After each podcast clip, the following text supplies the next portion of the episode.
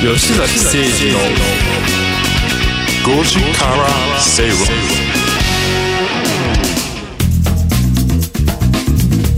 ラジオ日経吉崎誠二の5時から正論をお送りしています。この時間はカムカムインカムクラブのコーナーです。このコーナーでは資産形成に重要なインカム投資をテーマに不動産や株式投資など投資商品の情報やニュースをご紹介していきます。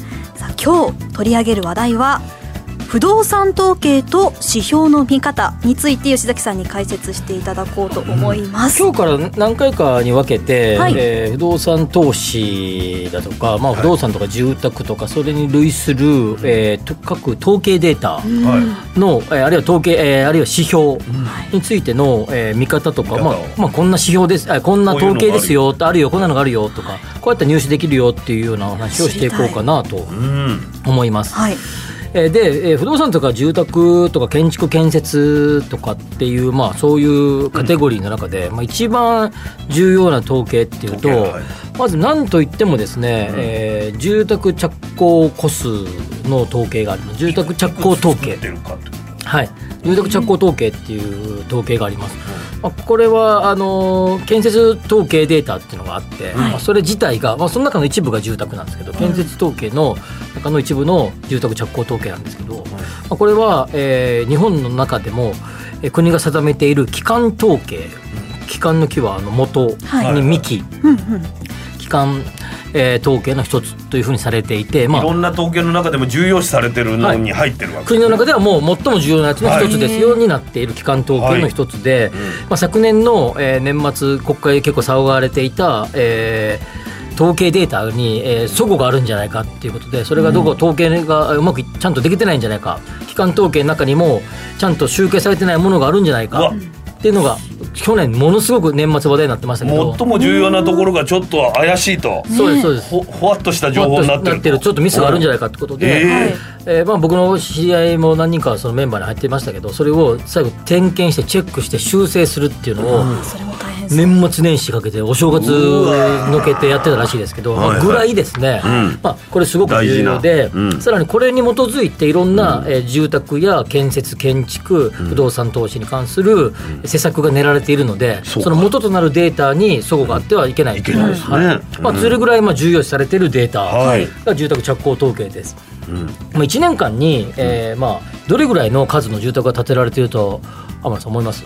住宅全部 えそれ新築の家ってことですそうか新しい家。新しい家が一軒家。マンション。全部まずはまずねこう住宅着工統計って、えー、と本当4つ分かれてるんですけど、まあ、1個はちょっと置いといて、一番大きい、えー、と数が多いのは、えーあそうそう数が多いのはどどれかちょっとやめて、順番、えー、と上から順 並んで上から順番に言うと、うん。持ち家っていうカテゴリー。これを大体あの自分の持ってる土地の上に住宅を建てる、一軒家。一軒家を建てる、うん。なんか住宅展示場とかに行って建てるっていうね。ね。はい、2つ目が貸家と呼ばれている。まあ、これはまあ賃貸用賃住貸物件。はい、物件です、はい。賃貸用住宅、はい。で3つ目が分譲っていうカテゴリーで、分譲のカテゴリーの中には分譲戸建てっていうと、と分譲マンション。もョンという、あうん。このここ3つ目は2つに分かれているうんっていう感じです。もう一個給与住宅なんですけど、まあ、これあの社宅ですね、ちょっとしかないんでちょっと一旦無視しておきます。はい。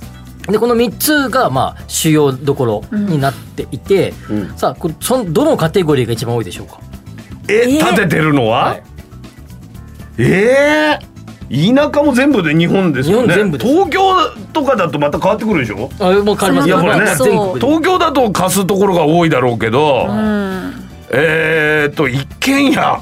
一軒家の数。うー。どれが一番多いかっていうとこれ答え言うとですね、はい。貸家賃貸用住宅が一番やっぱり賃貸なんです数多いです。数多いです。うんででまずまず全体が、えっと、昨年とかでいうと80万個ちょっとぐらいですから、はい。まあ、月に7万個いくかいかないかぐらい、はまあ、多少季節の、えー前後はありますけど、まあざくっと7万個前後ぐらいが、い、うん、常に新しはい。いまあ、のが出てるんです1か月にたた経ちますと。そんなそれでその3つのカテゴリーのうち約4割ぐらい、大体年で30数,、えー数万個34万個ぐらいが賃貸住宅ですから、えーだから、えー、4割そんなに差があんだ。一軒家ってじゃあ 10%, 10一軒はもない。ねえっ、とね25%ぐらい。ああ25%ぐらい。その次ぐらい。はい次ぐらい。うん分譲と、えー、持ち分譲マンションと分譲戸建てを合計すると残りっていう残りってはいことなんですね。っていうような、まあ、ざくっとですよ、まあ、年によって多少違いますけど、ざくっとそんな感じの比率になっていると、はい。えーいうことになります。勉強になでこれらはすべて、その数が多い少ないっていうのは季節によってだいぶ多少違うんですね。うん。例えば1月とかはそんなに多くなかったりとか、あの8月は移動がないから移動がなかったり、まあうん。あんまり冬に寒い寒い寒いうん動かない。契約して1月から買おうっていう人なかなかあるかな年始めだからって。で、まあ、そういうのが多少違うんだけど、まあ、ざくっと大体80万個ぐらいで、うん。この数字で昔はですね、えー建設ラッシュみたいなことを言われてた時は。200万個ぐらい買ってる、うわどんな感じなんだろーう。めちゃくちゃ家建ってたんだ。で3桁を切ったのが初めて切ったのがリーマンショック後の2009年。あらじゃあそっからずっと、へー。ずーっと3桁を切ってだからえっと2桁万個、うん。あはい、でずっと続いてきているということでうん。消費税が増税が、えっとえっとえっと5から8かにうん。上がった時2014年だったと思うんですけど、はい。その前後の時に97万個ぐらいまでポッと上がる時があるんですけど、うんはい。それでも100万個を超えなかったということではちなみに100万個うん。をうん。一度初めて超えた時うん。は、えー昭和42年だったと思いますけど確か、うんうんうん1960年代。はいでもう経済成長終わってすんげえ昔ですよねね。というような感じで、うん。えーような感じの頃からずっとそこから2009年までは3桁の、えー万の単位で家がえー、建てらそれてきた。てあの人口が減り始めたのと並行してるとかいうデータもあります。はい、はい、それもある。ただ住宅って世帯に一つっていうふうに言われていているので、うんまあそういう意味では、まあ世帯数は増えてるんですね。そう。んいまだに世帯数は増えてるんだけど、うん住宅の形が変わってきていて今、うん単独世帯一人暮らしの人がすごく増えてきてるので、うん約今はね39%ぐらい一人暮らしそうすると一軒家っていうよりもマンションになりますですよね、うん賃貸住宅になれてきますよね、で上とか増えてくるっていうような流れになってきてるっていうのが、えー、じゃあ昔は一軒家の方が多い時期もあったりとかそんな時もあるあそうですね、はい、うんあありましたねただですね、えっといろんな市況を読むっていう観点で見れば、うん。市況を読むって観点で見れば、うん。持ち家って注文住宅主に注文住宅の持ち家とか、うん。貸家は市況がかなり影響すると言われてます。うん。ただ分譲戸建てや分譲マンションは、うん。そもそも地面がない、地面これあの適地って言います、うん。適用するの適ね、それに適した場所がなければ建てることができない。うん。のでこちらの場合こちらは市況がどうのこうのっていうよりも、まあ、適地の量とかによって変わってきます。その土地が空いてなきゃ建てたいけど建てられないからね。そうですね。そうで2000年代の前半20011234あたりぐらいは、企業が持たざる経営みたいな形で社宅とかをどんどん放出したので、うん。えー東京首都あ首都圏だけでも10万個ぐらいボーンとマンション建ってるんですね。その時は、えーものすごく、えー戸数が増えてたりするんですけどそういうのは市況云々よりもそういうまあじなんてそういうことに影響されるんだ、はいはい。例えそういう影響されます。郵便局が民営化されるとかあそうそうそう。そうやってそうそうそう。今までこの駅前にあったような土地が出たりとあかおっしゃると郵便局民営って結構、あれ結構大きかった。んだ重要大きかったんですよ。住宅影響なかったですけどビルはすごく建ったんですよ。へだから JR とかそういうのもはいそうですね。大きいです。関わるんですね、それで、だだからそういう、えー、市況だけで見れ市況不動産投資とか市況、不動産市況で見るときは、うん。賃貸住あ貸家と持ち家のうん。ところはかなりそれは見て取れる、えー数字なんだけど、分譲においては、まあ、多少影響はあるんだけど、ん。まあ、それ以上にその適地、ばふさわしい場所があるかどうかによって結構大きな、えー要素として振られあの数字が触れてくるということになります。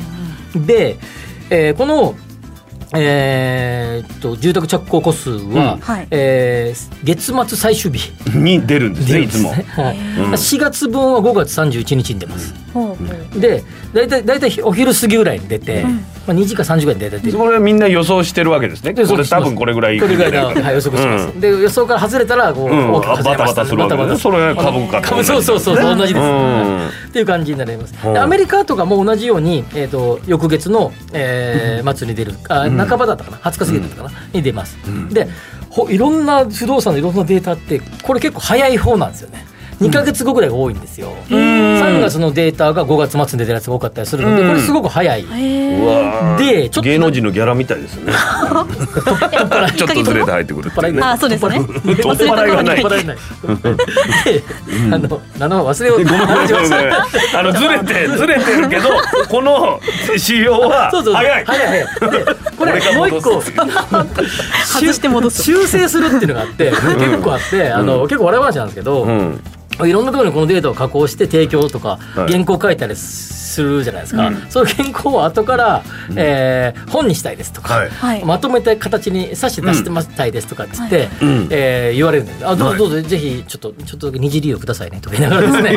あのやるんですけど、そしたらその時に編集者から「吉岡さんこれ間違えてますね数字が」って言われるんですよ。ああ気それが早いからどんどん更新されてるから。たまに修正がかかるんですよ。うわかかるんですで、うん。修正がかかるのが2年後とかでかかったりする。振り返ってとかっつって。でこれそれは勘弁してよ。それは変わるよで月代わりにやって。んだからこれはでで、アメリカとかすぐ修正されるんですけど日本のやつって比較的振り遡ってみれば何年前にミスが修正がありましたとかってちょろっとあの国交省のサイト出てくるんですよ。ちょっとそれやめてほしいなと強く今それは個人的なメッセージで。ですね。